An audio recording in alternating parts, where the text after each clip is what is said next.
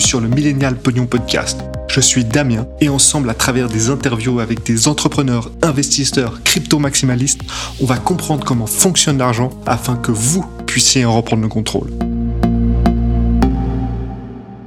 Yo, aujourd'hui on a la chance de discuter avec un super entrepreneur, Simon Pelletier, CEO et cofondateur de l'Andorra.ch, une plateforme suisse de prêts entre particuliers.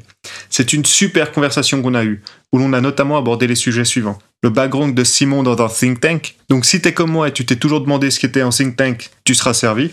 Les difficultés de créer une plateforme avec deux typologies de clients à satisfaire, à savoir dans le cas de l'Andorra.ch, les investisseurs et les emprunteurs, comment créer la confiance alors qu'on vient juste de démarrer son activité, les challenges lorsqu'on crée une nouvelle classe d'actifs, d'investissement, et encore plein d'autres sujets. Ok Simon, alors écoute, merci d'être sur le Millennials Money Podcast.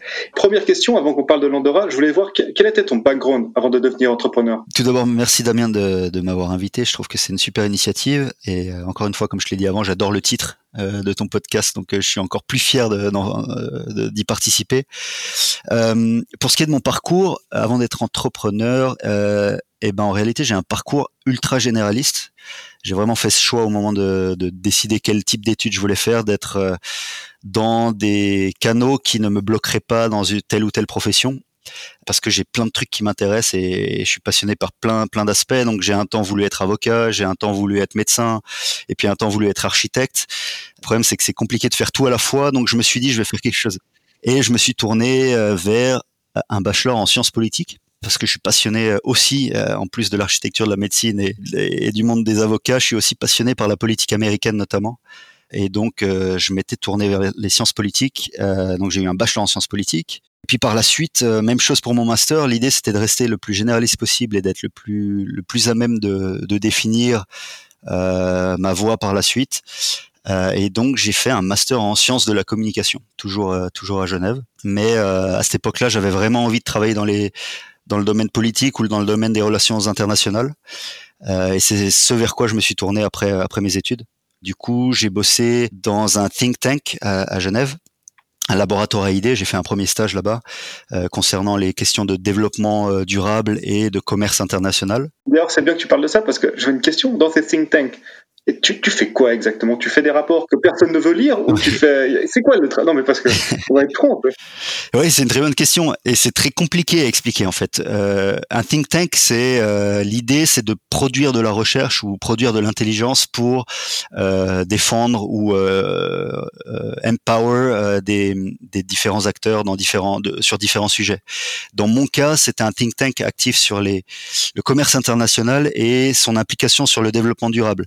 Donc nous, ce qu'on faisait, c'est pour faire très schématique, on créait des soit des conférences, soit des travaux de recherche sur euh, les politiques commerciales menées au niveau des pays en voie de développement pour essayer de faire en sorte qu'ils intègrent qu'ils intègrent le développement durable dans leur euh, politique, qu'ils qu'ils évitent de penser à court terme. Et par exemple, je te donne un exemple très très bête, mais l'Éthiopie, gros producteur de de noix de cajou, leurs deals commerciaux favorisaient beaucoup l'exportation de la noix de cajou brute plutôt que la transformer dans le pays. Voilà.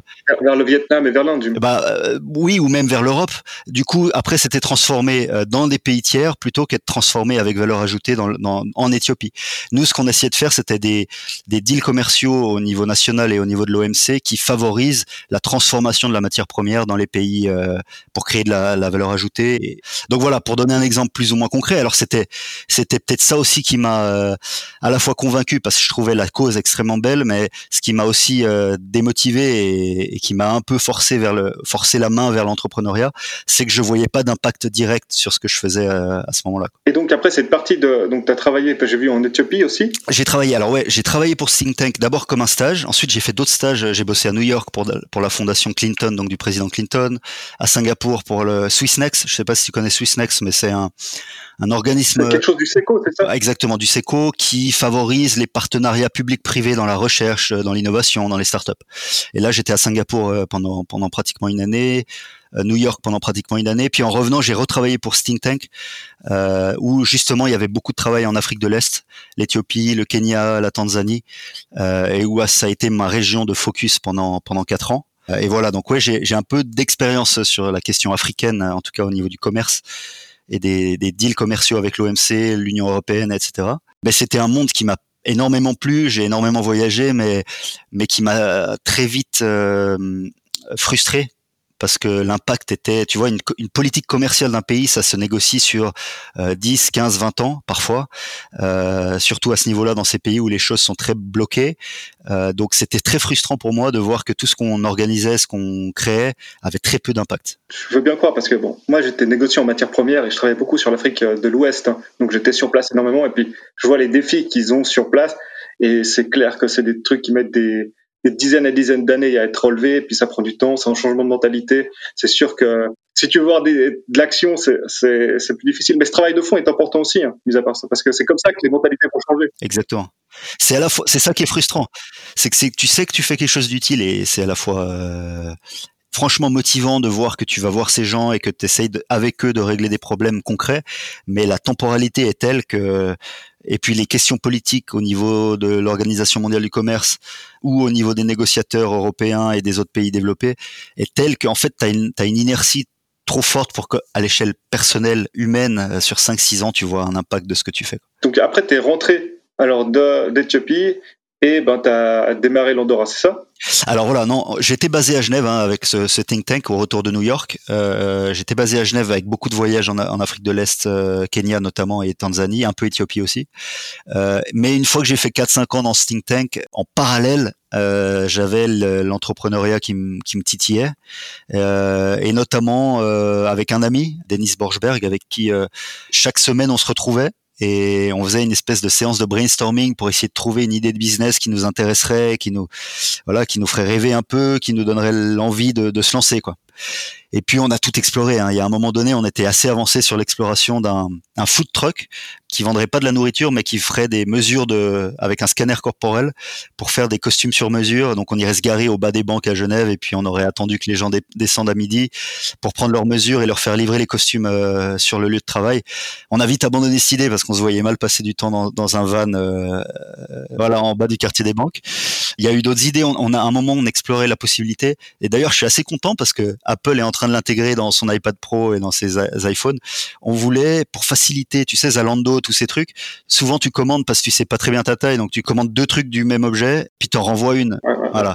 Et nous, on s'est dit, mais c'est con parce qu'on a tous un téléphone, potentiellement, on peut peut-être essayer de développer une technologie qui permette que tu te prennes en photo et que en fait tu tes tailles exactes sur Zalando euh, pour chacun des produits qu'ils proposent. Et puis là il y a bon c'était évidemment compliqué parce que d'un point de vue technologique on n'avait pas les skills euh, in-house. Il y a déjà pas mal d'acteurs là-dessus je crois. Et puis il y avait alors on n'a pas fait une étude approfondie mais c'est vrai qu'il y a pas mal d'acteurs et puis maintenant je suis content de voir que Apple a intégré dans leur iPad Pro et prochainement dans leur iPhone 12 euh, le lidar, donc une, capacité d'évaluer les distances dans l'environnement qui t'entoure pour justement se prendre des mesures, placer des objets en, réalité augmentée, ce genre de choses. Bref, voilà le type de projet qu'on explorait. Euh, heureusement, on n'est pas allé beaucoup plus loin sur ces projets, mais par contre, il y a un projet qui a qui nous a tout de suite motivés. C'est quelque chose que j'avais un peu vu à New York avec euh, Venmo, tous ces trucs de paiement en ligne euh, par le biais d'une app. C'était beaucoup plus démocratisé ce genre de la finance était beaucoup plus euh, casual euh, aux États-Unis quand, quand j'y vivais. Et puis il y a un acteur qui avait émergé récemment qui s'appelle Lending Club et qui est le leader mondial du crédit participatif encore aujourd'hui. Et on s'est dit mais tiens pourquoi est-ce qu'on ferait pas ça en Suisse?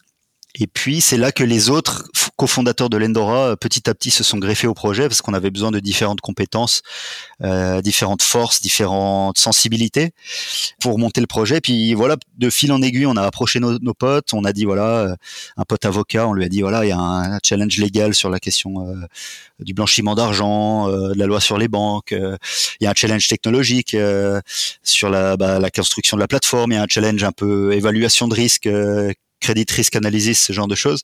Puis petit à petit, voilà, on s'est retrouvé à 5 sur le projet de l'Endora. Et puis petit à petit, bah, j'ai quitté mon job et puis on a été de plus en plus sérieux avec, euh, avec le projet. Parce que vous êtes donc 5 cofondateurs, mais vous ne travaillez pas tous à plein temps pour l'Endora? Non, voilà. On est cinq cofondateurs. C'est vraiment une histoire de, de, de, de potes à la base, l'Endora. Euh, vraiment essayer d'aller trouver les, les compétences dans notre cercle proche euh, qui étaient nécessaires pour réaliser le projet les affinités aussi. Et puis euh, très vite, bah, l'idée c'était, on a, vraiment construit l'Endora à côté de notre travail à tous. Et puis à un moment donné, c'était soit on était sérieux, puis il fallait que quelqu'un se mette à plein temps pour mener le, projet et tenter de le faire vivre, soit euh, on arrêtait là. Et puis on a pris la décision, j'ai pris la décision de, de faire ce pas-là et puis de tenter le truc. Quoi. Mais on est cinq cofondateurs, encore aujourd'hui euh, tous plus ou moins impliqués, mais jamais à plein temps. Voilà. Et c'est à quel moment que tu t'es dit ah là je crois qu'il y a quelque chose qui, qui, tient la route. Là je crois qu'on est sur quelque chose. On a je sais pas product market fit je sais pas. Et j'y vais à 100% quoi. Bah, il n'y a pas vraiment de moment clé. C'est juste qu'à un moment donné tu te rends compte que faire ça à côté de ton job euh, tu te trouves trop souvent des excuses pour euh, pas le faire sérieusement. Donc on avançait bien hein, la plateforme se développait. On avait tous les éléments en place.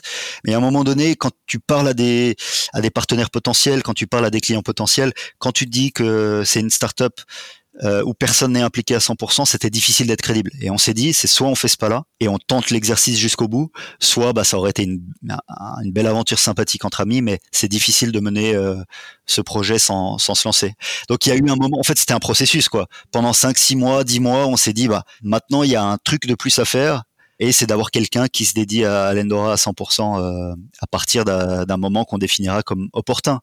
À partir du moment où on a eu assez d'éléments, assez d'éléments euh, qui se rassemblent, qui nous permettaient de lancer l'Endora, on, l'a fait.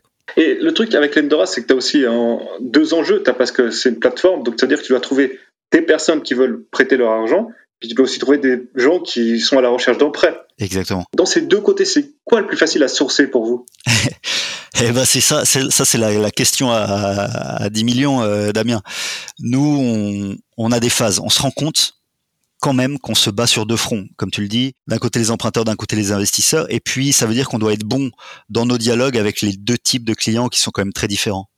D'un côté, tu as les clients emprunteurs qui sont presque captifs, entre guillemets, d'un réseau de distribution extrêmement bien établi, extrêmement bien financé, euh, un réseau de courtiers euh, très bien rémunéré par les banques classiques, ce genre de choses. Ça, c'est côté emprunteur.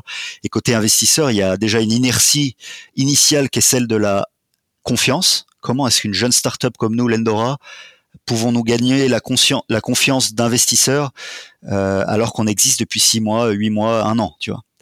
Euh, sur leur argent, se prêter à des gens. Euh, euh, voilà, donc il y avait un track record qu'on n'avait pas encore. donc c'est un, vrai challenge de trouver, de sourcer ces deux ces deux côtés. Et puis on réalise que on a du mal à sourcer les deux à des moments différents. Parfois, on a trop d'emprunteurs, pas assez d'investisseurs. Du coup, on booste la recherche d'investisseurs et résultat, on n'a plus assez d'emprunteurs euh, pour répondre à la, à la fin d'investissement de la part de notre, notre communauté d'investisseurs. Ah, donc il n'y a pas un côté qui est beaucoup plus facile, puis après vous devez juste euh, trouver le... Non, donc c'est les deux qui sont vraiment une balance que tu dois avoir tout le long. Quoi. Exact. C'est vraiment un exercice de balancier et, et vraiment où tu voilà, tu balances d'un moment, tu as trop d'emprunteurs, tu n'as plus assez d'investisseurs pour les financer, donc tu dois trouver un moyen de contrebalancer la balance et ainsi de suite. Puis petit à petit, tu montes. Euh, c'est un peu un jeu d'escalade, quoi. T'as as le bras gauche qui monte, puis après tu as le bras droit qui doit monter. Euh, tu peux pas monter euh, les deux mains à la fois, quoi. Pause pub. Si comme moi vous pensez que toute cette impression d'argent c'est juste une sombre farce qui va mal finir, alors vous serez intéressé par crypto.com. Crypto.com offre une carte de débit style Revolut qui vous permet de payer avec vos crypto-monnaies ou vos monnaies normales. Le vrai différenciateur, c'est qu'ils offrent de 1 à 5% de cashback en fonction de la carte que vous prenez. Si vous dépensez 1000 balles avec un cashback de 3%, vous en recevez 30. Sympa, non? Si vous êtes intéressé, allez sur pognonpodcast.com slash crypto afin de recevoir 50 dollars comme sign-up bonus. Je répète, pognonpodcast.com slash crypto afin de recevoir 50 dollars. C'est sûr que ce que tu dis, ça doit pas être facile, surtout du côté, parce que moi j'ai pensé de mettre de l'argent sur l'Andorra, je me suis dit, c'est cool si je peux avoir 4-5%. Et puis après, il y a un vrai problème de confiance. Et moi, c'est même pas le fait que. Je me dis, mais comment eux, vous faites le rating des gens que vous empruntez typiquement? Parce que là, vous les, vous les, vous les classez A, B ou C. Vous dites que vous refusez 98% à peu près des applications, ça c'est ce que j'ai pu voir. Plus ou moins, c'est à peu près ça. C'est ça. Et euh, après, c'est en interne, vous, vous avez des spécialistes ou comment comment ça se passe? Parce que ça, c'est quelque chose sur la plateforme que j'ai pas vraiment pu trouver les les réponses. Bah ça, ça fait partie du challenge, c'est de faire connaître le modèle et puis surtout faire connaître, d'être assez transparent sur nos sur nos processus de sélection pour que bah toi, Damien, si tu décides d'investir sur l'Endora, tu sois à l'aise avec l'idée de te dire bah là je fais du A parce que je sais que A ça correspond à ce type de profil d'emprunteur, B à ce type de profil, etc., etc. C'est vrai que ça, c'est encore un travail euh, sur lequel on, on essaie de s'améliorer euh, chaque jour dans nos conversations avec nos investisseurs. Et c'est travail de sélection, comme tu le disais, 98% des demandes qu'on reçoit, qu'on refuse, on réalise nous qu'on est extrêmement strict sur le sur le, la manière dont on sélectionne nos, nos clients, puisque il euh, y a plein de clients qu'on sélectionne pas, qu'on envoie à des partenaires courtiers classiques, qui sont finalement financés par des banques classiques. Donc on réalise que nous-mêmes, euh, on passe à côté d'un certain business pour assurer euh, un certain niveau de risque à nos investisseurs. Mais la sélection, elle est assez, simple, puis à la fois assez complexe parce que y a, chaque profil est totalement différent. nous, ce qu'on va regarder, c'est des marqueurs. C'est des marqueurs de, de stabilité stabilité financière, stabilité personnelle, stabilité professionnelle. Quelqu'un qui change de travail tous les six mois, qui est dans son job depuis deux semaines montre pas tout à fait les mêmes gages que quelqu'un qui est dans le même job depuis qu'il a 16 ans, il a fait son apprentissage là-bas euh, et puis il y est depuis euh, depuis 20 ans, tu vois. Euh, donc il y a, on, va chercher plus, il y a plusieurs marqueurs. En gros, on dit souvent qu'on on fait notre sélection sur la base de trois piliers. Donc il y a les caractéristiques financières, c'est-à-dire est-ce que tu as les capacités financières au vu de tes revenus, au vu de tes dépenses, d'assumer un crédit euh, et d'assumer une mensualité. Ça c'est le premier point. Euh, et c'est même un point qui, est de notre obligation légale. On a l'obligation légale de s'assurer que contracter un crédit pour le consommateur ne le place pas en situation de surendettement. Donc ça, c'est, on a cette obligation-là en tant que courtier en crédit participatif. Le deuxième, c'est, comme je te disais avant, la, la situation euh, personnelle de l'emprunteur. Quelqu'un qui est marié, qui a deux enfants, propriétaire, à la même adresse depuis 15 ans, n'a pas tout à fait le même rating, et ça paraît assez évident que quelqu'un qui a déménagé 18 fois dans les deux dernières années. Donc voilà, nous, on, on compile une quarantaine de critères dans notre évaluation des critères quantitatifs, donc combien tu gagnes, combien tu dépenses, des critères qualitatifs, ça fait combien de temps que tu es dans ton logement, ça fait combien de temps que tu vis euh, dans la même euh, commune, euh, ça fait combien de temps que tu es dans le même emploi. Et puis après, on, on observe, je veux dire, si tu veux emprunter 100 000 francs alors que tu t'en gagnes 3000, c'est plus compliqué que si tu vas emprunter 5000 francs sur euh, sur 5 ans, tu vois. Donc tous ces critères ensemble nous permettent d'évaluer une capacité de remboursement et une probabilité de euh, de défaut qui est liée au taux et au rating qu'on donne sur l'Endora. Donc ça fait 3-4 ans qu'existe l'Andorra Ça fait 3 ans qu'on est euh, live, ouais. Et puis maintenant, sur, euh, bah, quel est votre taux de défaut? Bah, Notre taux de défaut, c'est simple, on a eu un cas. On a eu un défaut sur, euh, de l'histoire de l'Endora en 3 ans. Ça fait, en, si tu compares ça au volume qui a été prêté, c'est inférieur à 0,5% du, des montants prêtés. Ok, donc c'est plutôt une bonne sélection alors pour l'instant. bah, pour l'instant, oui. Mais comme je te le disais, on a un double objectif contradictoire. On a envie de faire du volume pour euh, que l'Endora marche, il faut qu'il y ait de l'activité sur la plateforme. Mais en même temps, on a envie de limiter le risque pour l'investisseur. Donc, faire du volume et limiter le risque, c'est deux notions qui se rejoignent difficilement. difficilement. Donc, donc c'est compliqué, mais on a, on a un taux de défaut qui est extrêmement bas, euh, mais on a aussi une sélection qu'on sait beaucoup plus stricte que le, la moyenne du marché. Donc ça, il va falloir qu'on trouve le, le, sweet spot entre une sélection plus large et un risque euh, qui reste raisonnable. Mais je comprends bien parce que typiquement, quand moi euh, bah, j'ai regardé l'Andorra, vous avez prêté, j'ai vu, il y avait en poste plus de 3 millions depuis que vous êtes. Euh, exact. C'est ça. Ouais. Et sur ces 3 millions, vous prenez un peu moins d'un pour cent de frais. Donc ça veut dire que vous vous avez pas gagné d'argent, vous avez gagné de quoi 30 000 francs en, en 3 ans, c'est compliqué. Oui, alors il y a le côté on prend de l'argent de deux côtés, donc du côté des investisseurs et du côté des emprunteurs, vraiment dans cette idée qu'il y ait euh, une égalité face à la plateforme du côté des investisseurs qui font aussi face à des frais et du côté des emprunteurs qui font aussi face à des frais. L'idée, c'est d'essayer de répartir les frais sur les deux acteurs. Il faut, mais déjà, c'est une activité de volume. Nos marges sont faibles, ça c'est sûr. Mais dans un marché qui est assez massif, hein, dans le crédit à la consommation, en Suisse, par année, c'est environ 11 milliards de nouveaux contrats entre les leasing et les contrats euh, de crédit à la consommation. Donc ça veut dire 11 milliards de nouveaux contrats. Tu vois, euh, je crois que le marché suisse du crédit à la consommation participative, donc du crowd lending au particulier, c'est 60 millions, euh, qui est accaparé par deux grosses plateformes en gros en Suisse allemande. Il y a énormément de, de marge de progression et je pense qu'il y a des vraies parts de marché à prendre, mais c'est sûr c'est une activité de volume et que euh, les volumes de l'Endora doivent euh, augmenter de manière euh, significative et c'est l'objectif. Mais d'ailleurs, c'est ce qu'on observe. Hein. L'Endora, tu parlais des 3 millions, on est plutôt aux alentours de 4 millions maintenant, hein, mais pratiquement les deux tiers de ces 3 millions, c'est sur les 12 derniers mois, tu vois. Ah, donc il y a une accélération. Hein. Il y a une accélération qui est évidente. On a fait x3 l'année dernière par rapport à l'année précédente. Là, on est en phase de faire x3 cette année par rapport à l'année précédente. Donc, on est dans des taux de croissance qui sont heureusement rassurants. Euh, Est-ce qu'on arrivera à les tenir? Moi, j'ai bon espoir que ce soit le cas. Je pense que c'est aussi un, service qui est vraiment euh, qui est beaucoup plus demandé parce que typiquement, moi, parce que je pense pour euh, mettre mon argent, tu t'offres un taux entre 4 et 6 ce qui est hyper intéressant, mettons que tu, de l'autre côté, on a des taux négatifs. Et puis, euh, donc, je pense que les gens vont aller chercher le rendement différent. Puis, peut-être les milléniaux, ces gens un peu plus jeunes, ils ont aussi beaucoup plus de facilité de passer par une plateforme comme la vôtre pour investir plutôt que d'aller voir un banquier ou je sais pas d'aller voir quelqu'un d'autre. C'est ça. Donc ça, je pense que c'est vraiment dans les usages. C'est exactement ça. C'est que nous, on essaie de fournir une nouvelle classe d'actifs qui est extrêmement facile à comprendre. Tu sais que tu finances un mec qui habite à, à Gland et euh, qui va emprunter 20 000 francs pour acheter une voiture. Tu sais plus ou moins sa situation professionnelle et financière et tu sais que tu peux investir des 500 francs tu vois, c'est, ultra simple à comprendre. Mais je pense aussi que ça, l'Endora, c'est pas l'Endora ou le reste. Je pense juste que ça s'insère bien dans une stratégie d'investissement euh, diversifiée. Toi, par exemple, Damien, si tu veux investir, euh, aujourd'hui, je pense que tu as déjà fait appel à des banques classiques, peut-être des banques en ligne, hein, parce que c'est plutôt dans, dans, ta génération, euh, peut-être dans les crypto-monnaies, peut-être dans des ETF euh, que, que tu aurais acheté chez Swissquote, par exemple. Mais on pense aussi que ça serait génial que les gens, dans leur réflexe d'investissement, et eh ben ils ajoutent le crowdlending avec une classe d'actifs qui est totalement différente. Euh, je sais pas quand tu achètes une action, une action Nestlé ou une action Facebook, c'est une totale autre démarche que de dire bah, j'ai financé le projet d'un mec dans ma région. Euh, et puis c'est surtout aussi différent en termes de risque puisque tu es décorrélé des marchés. Euh, il y a une diversification qui est différente aussi. Tu peux ventiler sur plusieurs types de projets, plusieurs types d'emprunteurs. Donc je pense vraiment que ça rentrerait, et c'est mon objectif et c'est l'objectif de l'Endora, que le, le crowd lending comme classe d'actifs fasse partie des portfolios euh, des investisseurs euh, millennials aujourd'hui.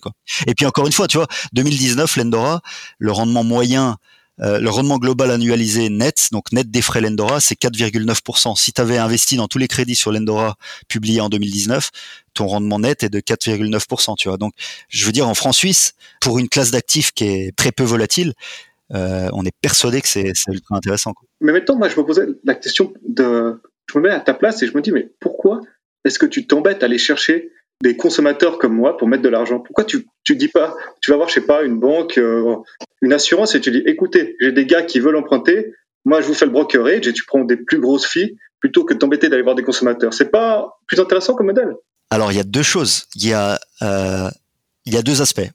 Premier aspect, il est philosophique. C'est vrai que nous, à l'Enora, dans l'équipe fondatrice, dès le début, un des éléments qui nous a extrêmement convaincus, c'est le côté démocratisation de la finance. Donc l'idée de pouvoir permettre à des investisseurs individuels, privés comme toi et moi, de participer à ce type d'actifs, à ce type de philosophie de financement différente, c'était une vraie force. Euh, donc ça, c'était un choix au début. On pensait vraiment que dans le peer-to-peer lending, le prêt en particulier, le peer-to-peer est important, tu vois. Mais en même temps, et tu as raison, et, c'est une, une euh, c'est une direction qu'on est en train de, de prendre et d'explorer. On parlait d'un marché de 11 milliards de francs par année c'est 11 milliards de francs par année, même si on s'accaparait 50% euh, du marché ou 20% du marché ou 10% du marché, c'est pas vers les investisseurs privés qu'on va pouvoir combler ces besoins en financement. Et, donc, tu as raison. Comment est-ce qu'on arrive à se pluguer à une source de financement infinie ou euh, beaucoup plus simple à obtenir? Et puis surtout, le coût d'acquisition de cette source devient euh, c'est un investissement initial mais après il est acquis. Et ça c'est un travail qu'on est en train de qu'on est en train de, de mener. Mais c'est sûr que l'avenir du crowdlending, c'est de, pour nous, on est convaincu de garder l'aspect peer-to-peer et de permettre à des investisseurs privés de participer, mais en parallèle, euh, d'engager des, investisseurs institutionnels aux poches profondes et infinies euh, dans cette nouvelle classe d'actifs qui est, franchement, si tu regardes les rendements, vraiment intéressantes à ajouter à leur portfolio. Donc, l'investisseur privé ne peut accompagner l'Endora que jusqu'à un certain point, euh, mais ça fait quand même partie de notre ADN. Donc, on va faire les deux à la fois et c'est l'objectif. Mais je pense aussi, et puis en plus, le fait d'être B2C, bah, c'est vrai que ta marque est quand même beaucoup plus cool, on va dire. Euh, et puis tu peux, te permettre plus que si tu étais juste en train institutionnel. Et euh, c'est aussi plus sympa. Mais moi, mon autre question, c'était que j'ai vu que tu acceptes seulement des Suisses sur ta plateforme enfin, pour, euh, pour prêter l'argent. J'avais une réflexion, je me dis, mais si aujourd'hui, je sais pas, on va dire en brésilien, qui a sa monnaie qui se fait, qui perd, genre, je sais pas, 10% par mois en ce moment, il se dit pas, tu serais pas en supermarché. Viens prendre des prêts sur des consommateurs suisses, on t'offre 6% dans une super monnaie. Est-ce que ça, tu dis pas que c'est quelque chose de possible ou euh, c'est trop compliqué ou monétairement c'est trop compliqué parce qu'il y a des lois Alors, euh, le vrai challenge, il est plutôt réglementaire pour nous. Euh, c'est-à-dire, on est intermédiaire financier au sens de la FINMA, hein, donc on est inscrit auprès d'un organisme d'autorégulation auprès duquel on a dû mettre en place une politique d'identification et de lutte contre le blanchiment d'argent. Dans cette première mouture, en tout cas, on a exclu les investisseurs étrangers vivant à l'étranger parce que euh, justement, c'était en termes de réglementation, euh, c'était peut-être plus pertinent de dire on va faire ce qu'on maîtrise dans un territoire qu'on maîtrise, avec des procédures qu'on maîtrise, euh, pour lancer l'Endora. Maintenant, c'est vrai, et ça fait partie de cette euh, transformation. En... Il y a un peu le Lendora d'avant levée de fonds et il y a le Lendora d'aujourd'hui. Euh, le Lendora d'aujourd'hui, c'est évidemment de toucher le, le, le, panel le plus large d'emprunteurs et d'investisseurs. Et c'est vrai que c'est une demande qu'on a de plus en plus souvent d'investisseurs étrangers qui disent mais en fait, on aimerait bien investir sur l'Endora quelles sont les limitations? Est-ce que c'est possible? Ce genre de choses. Donc c'est vraiment quelque chose qu'on explore et, euh, et, le fait que tu rien que le fait que tu poses la question, ça, ça, ça à mon avis, ça démontre que qu'il y a un réel intérêt. Et, et... Ouais, je sais, parce que les actifs en France suisse, tu vois, qui te rapportent 3% ou 4%, qui sont pas euh, des bandes comme ça, bah, il y en a, y en a pas en fait. Donc ça, ça, ça. vraiment être euh, hyper intéressant pour quelqu'un qui veut sortir de sa monnaie, quoi. Clair. Surtout que là, on va sûrement aller vers une phase où les monnaies vont quand même pas mal être dévaluées dans les prochaines années et les gens vont essayer de se réfugier sur euh, sur d'autres monnaies. Donc sur le franc suisse par exemple, ouais, non c'est sûr. C'est clair, mais c'est tu vois le fait que tu soulèves cette question et, et c'est pour ça que c'est aussi génial d'avoir cette, cette occasion de parler avec toi, c'est c'est que ça nous permet aussi d'avoir des feedbacks euh, sur des questions qu'on parfois on se pose et qu'on décide peut-être de, des fois de de mettre au second plan, mais qui sont en fait essentiels. Tu vois. Et moi, par exemple, cet élément-là que tu soulèves, pourquoi est-ce qu'un investisseur étranger qui vit à l'étranger ne pourrait pas investir par le biais de l'Endora? En fait, ça ne devrait pas être une question, c'est quelque chose qu'on doit explorer et, qu'on doit mettre en priorité. Et puis maintenant, l'Endora aujourd'hui, c'est combien de, c'est combien d'employés? C'est quatre employés euh, plein temps aujourd'hui. Euh, donc moi-même, euh, un développeur, Daniel, et puis une personne en charge du marketing, vente en général, et puis une autre personne en charge, en charge du business développement et vente aussi. Donc euh, y a, on fait un peu tout, tu vois, à notre échelle, quand on est quatre personnes, euh, on fait un peu tous de tout évidemment.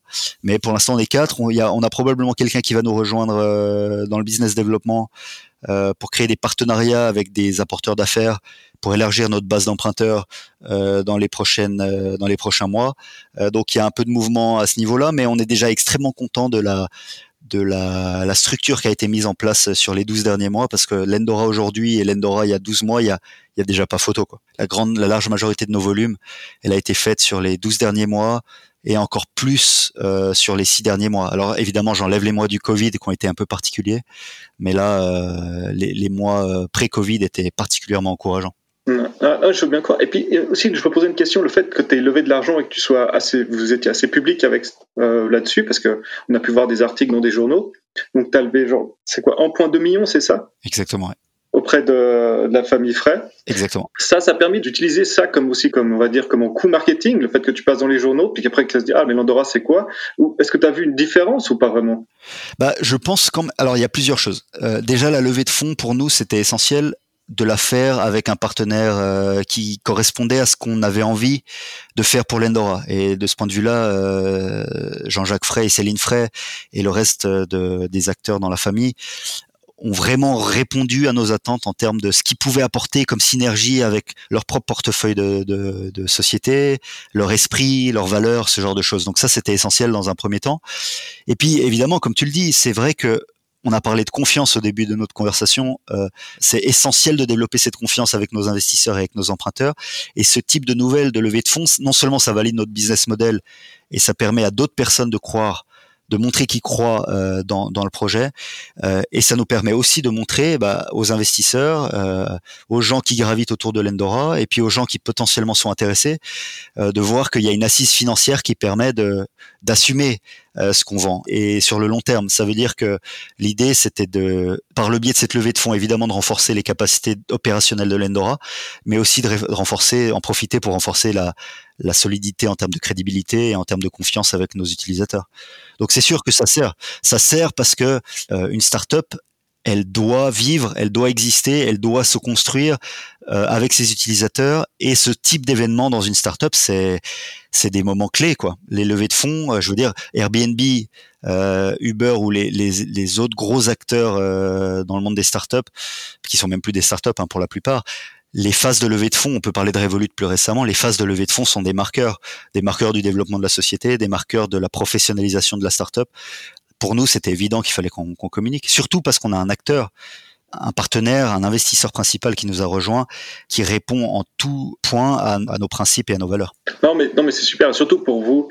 Je pense qu'une startup, souvent, le, plus tard il lève de fonds, mieux c'est. Mais dans votre cas, c'est différent parce que vous avez besoin d'une certaine confiance de la part du, consommateur. Et le fait de, voir qu'il y a quelqu'un derrière qui a mis de l'argent, enfin, ça, ça, change quand même bien la donne. On se dit, ah, ils vont pas disparaître dans deux mois, puis mon argent, je sais pas comment je vais le récupérer. Quoi. Je pense que c'est un gros facteur, effectivement. C'est ça, puis c'était une question que nous, on avait souvent hein, de la part d'investisseurs euh, intéressés qui, voilà, qui s'inscrivent, puis qu'ensuite observent un peu comment ça se passe sur la plateforme, euh, qui, qui trempe le doigt de pied dans l'eau du bain, tu vois, pour voir un peu comment ça se passe. Et puis qui au final, euh, après avoir vu plusieurs presses publiées, plusieurs presses financées, au bout de 5-6 mois, après s'être inscrit, soudainement investissent. Et ben là, ça nous a permis de gagner plus de temps euh, aux yeux de ces investisseurs peut-être un peu plus euh, prudents, puisque soudainement ils se disaient, mais en fait, oui, l'Endora sera encore là dans 6 mois, dans un an, dans 4 ans, dans 5 ans. Et puis, nous, c'était vraiment vraiment une volonté d'appuyer d'appuyer sur ce point qui est la confiance. Écoute, on a là on va le podcast il touche à sa fin. Est-ce que tu as en, dernier mot ou est-ce que tu veux je, je sais pas que les nos auditeurs euh, aillent découvrir l'Endora? Ah bah bien sûr, euh, j'encourage tous les auditeurs de, de ce podcast à, à, se rendre sur lendora.ch et puis à en apprendre plus euh, sur le crowdlending, notre plateforme qui permet vraiment de proposer une, une, une alternative d'investissement intéressante, au rendement intéressant, comme je l'ai dit tout à l'heure, un 4,9 net pour cent en 2019. Pour nous, voilà, l'idée c'est vraiment la démocratisation de la finance. Ça passe aussi par les acteurs, les investisseurs privés. Il y a un travail évangélisation à faire de notre côté. Donc, je vous encourage à visiter lendora.ch, à découvrir nos opportunités d'investissement ou même venir en tant qu'emprunteur. Euh, on sera ravi d'en discuter avec vous. Ok, super, Simon. Merci beaucoup. Hein. Damien, merci mille fois. Puis à très vite. Ciao, ciao.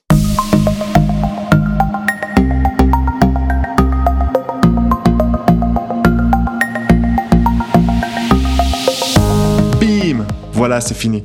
J'espère que tu as apprécié cet épisode. Maintenant, va sur pegnonpodcast.com et enregistre-toi sur la mailing list. C'est juste les meilleurs emails au monde parlant de business et d'investissement pour les millennials. En plus, une fois inscrit, n'hésite pas à envoyer un email avec tes commentaires sur l'épisode que tu viens d'entendre. Je répète, pegnonpodcast.com. Ciao, à la prochaine. Ce podcast est uniquement à titre informatif et aucun des propos ici mentionnés ne doivent être considérés comme conseils ou recommandations d'investissement. Les informations présentées ne sont pas infaillibles, elles peuvent contenir des erreurs et nous n'offrons aucune garantie.